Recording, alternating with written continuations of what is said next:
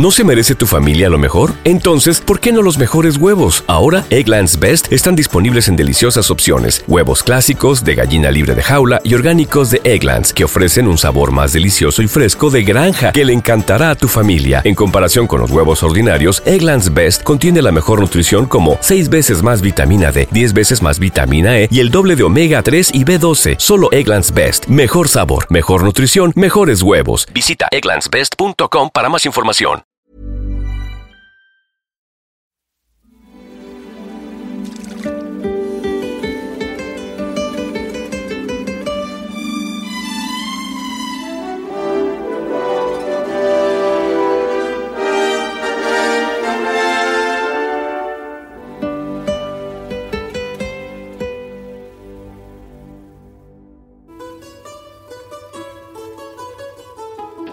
De justesse, de sentiment. C'est même pas une question de génération. On pourrait penser que les générations jeunes ont davantage le sens de la vérité. C'est vrai pour les spectateurs, mais pas toujours pour les artistes quand même, puisqu'on peut garder le sens de la vérité toujours. Escuchas. Escuchas un podcast de Dixo. Escuchas. Filmonauta. Filmonauta. Con Dani Sadia. Por Dixo. Dixo. La productora de podcast más importante en habla hispana. Todos hemos oído hablar del lienzo en blanco del pintor o del síndrome de la página en blanco del escritor. Pero ¿qué pasa con los directores de cine? ¿Qué sucede cuando los directores abren la puerta del set y literalmente todo el mundo lo asalta con preguntas? Lo que suceda, tristemente, depende solo y exclusivamente de él.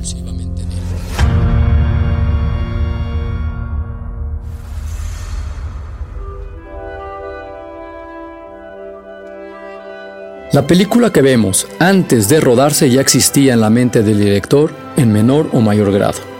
El grado de variación de la película, inicialmente imaginada a la finalmente entregada, dependerá de una mezcla de azar, técnica, con la que el director decida enfrentarse a la obra, y de la intensidad con la que el productor quiera mearse en ella.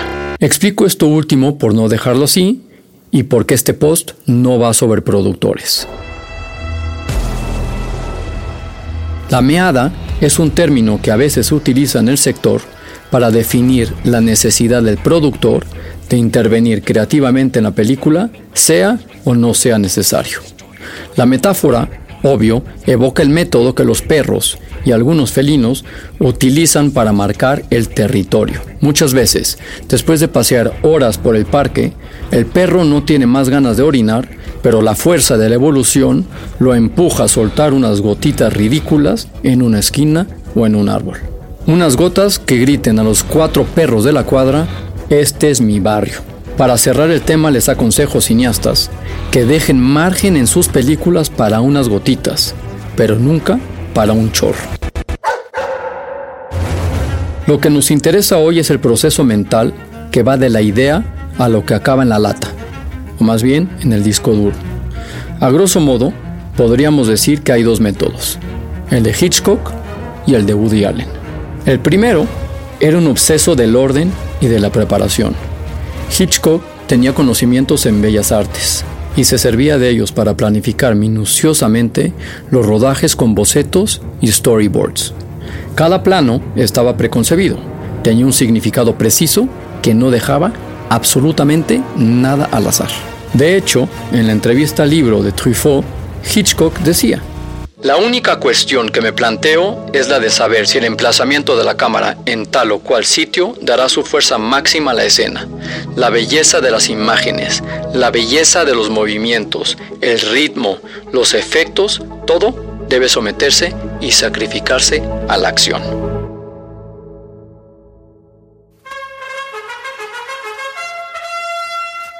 Esa única cuestión, y lo pongo entre comillas, esa mirada nítida, de propósito tan claro, existía antes de llegar al rodaje. Las decenas de tomas que hizo con psicosis, de la que ya hemos hablado en otro podcast, o la tortura psicológica a la que sometía a los actores, eran la consecuencia de sus rodajes deterministas. Vea nota de sus perlas. Cito. La técnica cinematográfica permite conseguir todo lo que se desea, realizar todas las imágenes que se han previsto y por tanto no hay ninguna razón para renunciar o para llegar a un compromiso entre la imagen prevista y la imagen conseguida. Es decir, la película de mi cabeza va a ser exactamente la película rodada. A huevo, a capón, a mayor gloria del psiquiatra de Tippi Hedren o del de John Fontaine, a la que le soltó una bofetada cuando aquella le dijo que no podía llorar más en ese momento. Y claro, esta acabó llorando. He de decir que yo descubrí la planificación minuciosa mediante storyboard durante el rodaje de un cortometraje de stop motion en el que cada segundo de animación costaba una fortuna. Aquí vuelvo a repetir otro consejo a futuros cineastas. Usen la tecnología. Existen softwares y apps que harán sus vidas y las vidas de su equipo mucho más fácil. Ellos entenderán lo que ustedes tienen en su cabeza y ustedes no tendrán que repetir tres veces lo mismo una y otra vez. En este caso, Existe un programa llamado Toon Boom en donde se crea un animatic con movimientos de cámara y cambios de lentes a partir del storyboard que el storyboard artist dibujó. Así de sencillo.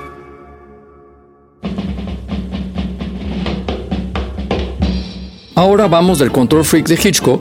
Por cierto, prohibía cualquier sorpresa a sus familiares y amigos y tenían que notificarle con antelación cualquier evento inesperado, al laissez-faire, laissez-passer de Woody Allen.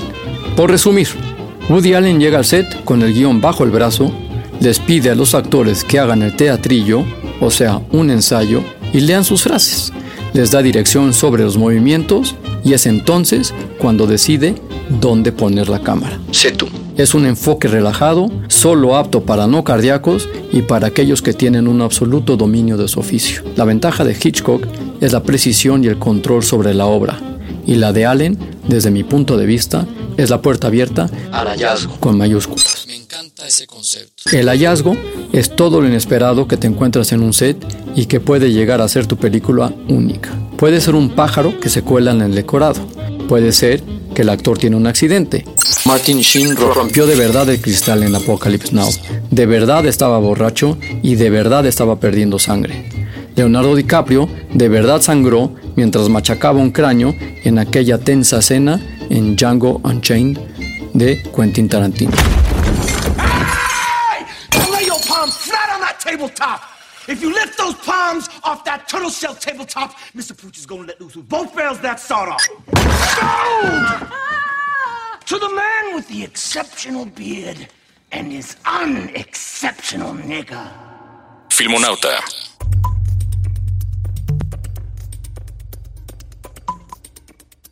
Puede ser una improvisación audaz, una ocurrencia de un miembro del crew, un apagón, lo que sea. Quizás el equilibrio está entre no dejar las cosas al azar, pero tampoco impedir que el azar nos brinde sus regalos. Ni abrir la mano y soltar el pájaro, ni estrangularlo. Si los orientales dicen que en el equilibrio está la sabiduría, yo digo que está en Martin Scorsese. Oigamos lo que dice el maestro. Siempre llega al set o a la locación temprano. Así podrás estar solo e inspirarte para el blocking y los setups en privado y sin presión. En un sentido es para protegerte a ti mismo, en otro sentido es para estar abierto a las sorpresas, incluso del mismo set, porque siempre hay un detalle que no habías notado. Creo que esto es crucial. Hay muchas películas que parecen buenas en muchos sentidos, excepto una. Carecen del factor sorpresa. Nunca dejaron la página.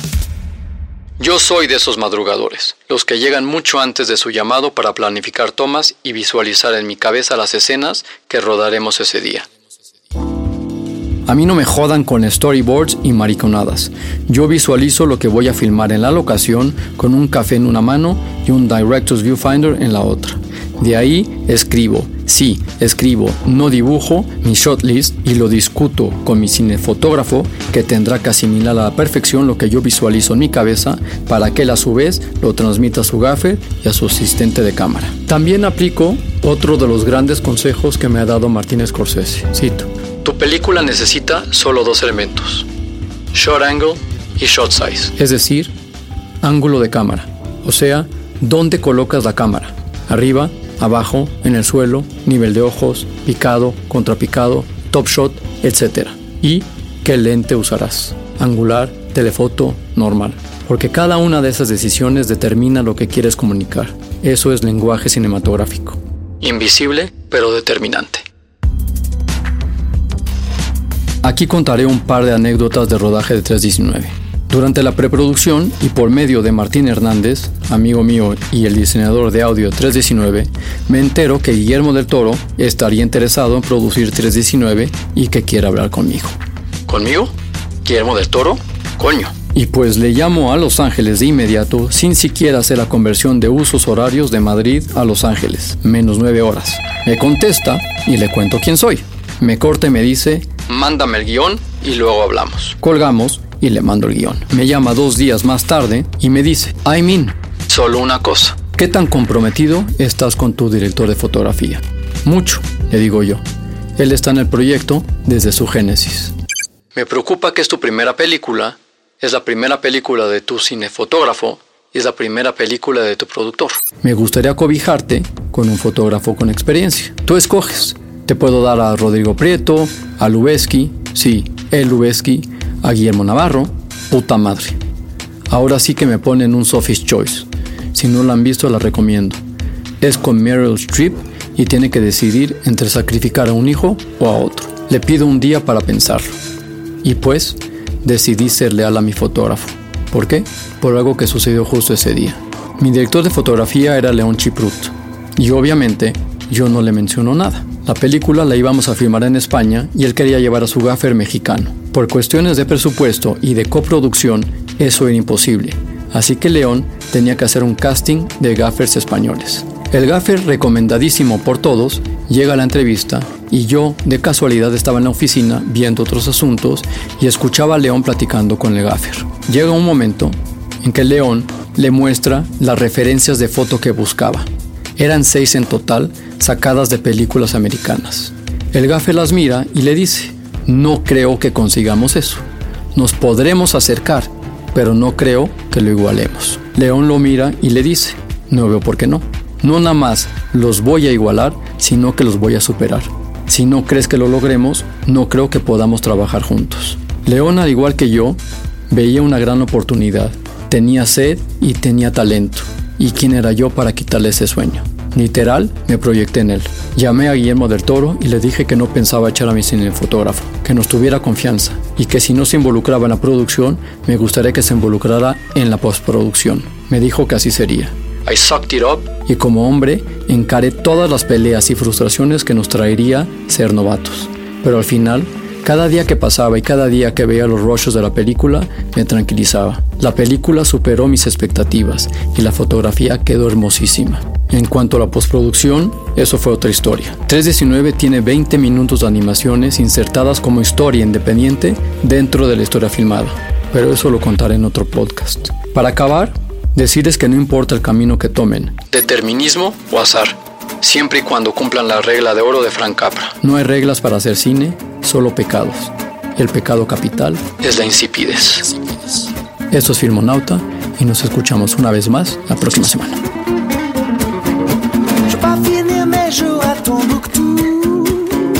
La peau tirée par des machines à clous. Moi je veux être fripé,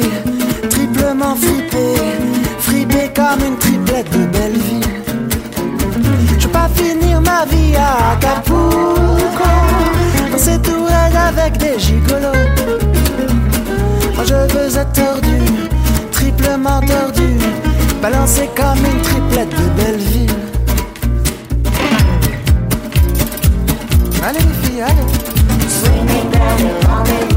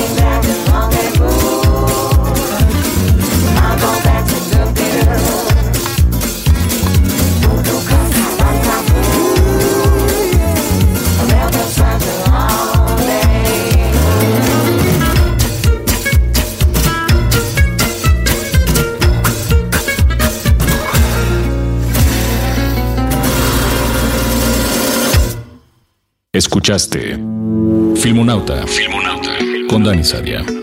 Un podcast más de Dixo. ¿No se merece tu familia lo mejor? Entonces, ¿por qué no los mejores huevos? Ahora, Egglands Best están disponibles en deliciosas opciones. Huevos clásicos, de gallina libre de jaula y orgánicos de Egglands, que ofrecen un sabor más delicioso y fresco de granja que le encantará a tu familia. En comparación con los huevos ordinarios, Egglands Best contiene la mejor nutrición como 6 veces más vitamina D, 10 veces más vitamina E y el doble de omega 3 y B12. Solo Egglands Best. Mejor sabor, mejor nutrición, mejores huevos. Visita egglandsbest.com para más información.